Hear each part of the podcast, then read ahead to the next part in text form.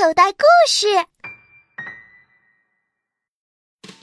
听可乐姐姐读小糊涂日记，学会写自己的日记。小糊涂日记，王宇著，可乐姐姐播音。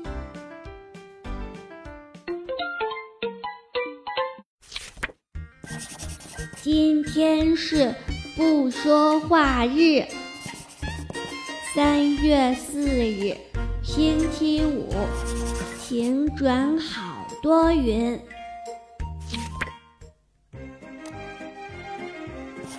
我和香香果打赌，看谁不说话的时间长，谁能坚持到最后，谁赢。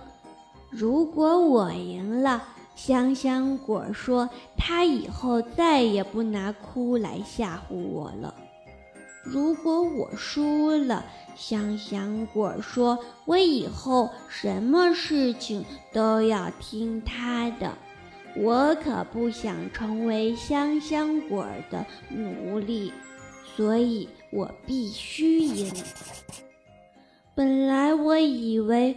不说话没什么难的，现在才发现，要是一句话也不说，嗯，不对，是一个字儿也不说，还真不是件容易的事。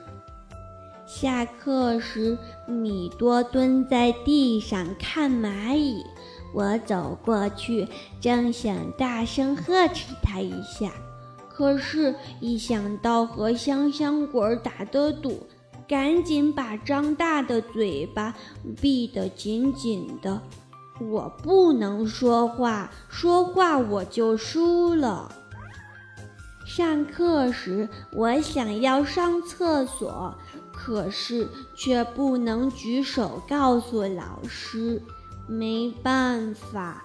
我只好把身子像毛毛虫一样扭来扭去，好不容易挨到下课铃声响了，哦，差点尿裤子。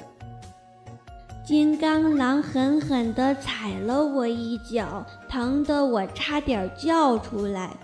我忍着，千万不能和金刚打架。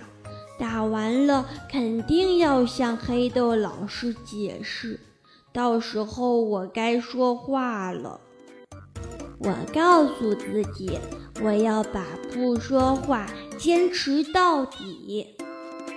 香香果也好不到哪儿去，他刚要和卜一萌说悄悄话，突然看了我一眼，把嘴闭上了。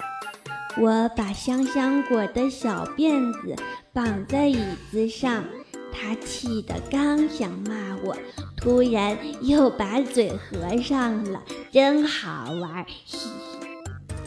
上课时，老师提问香香果，他不能说话，急得脸通红。我乐坏了，这下子我该赢了。香香果站了一会儿，突然跑到黑豆老师面前，把答案写在了上面。我不得不承认，香香果好聪明。看来想让香香果说话，得找更聪明的米多帮忙。我给米多写了求助信。米多真不愧是我的死党。下课时，趁香香果不注意，偷偷把一只毛毛虫放在了他的文具盒里。现在就等着看好戏吧。上课了，香香果打开文具盒，看到毛毛虫，然后，呵呵呵呵呵。怎么会这样呢？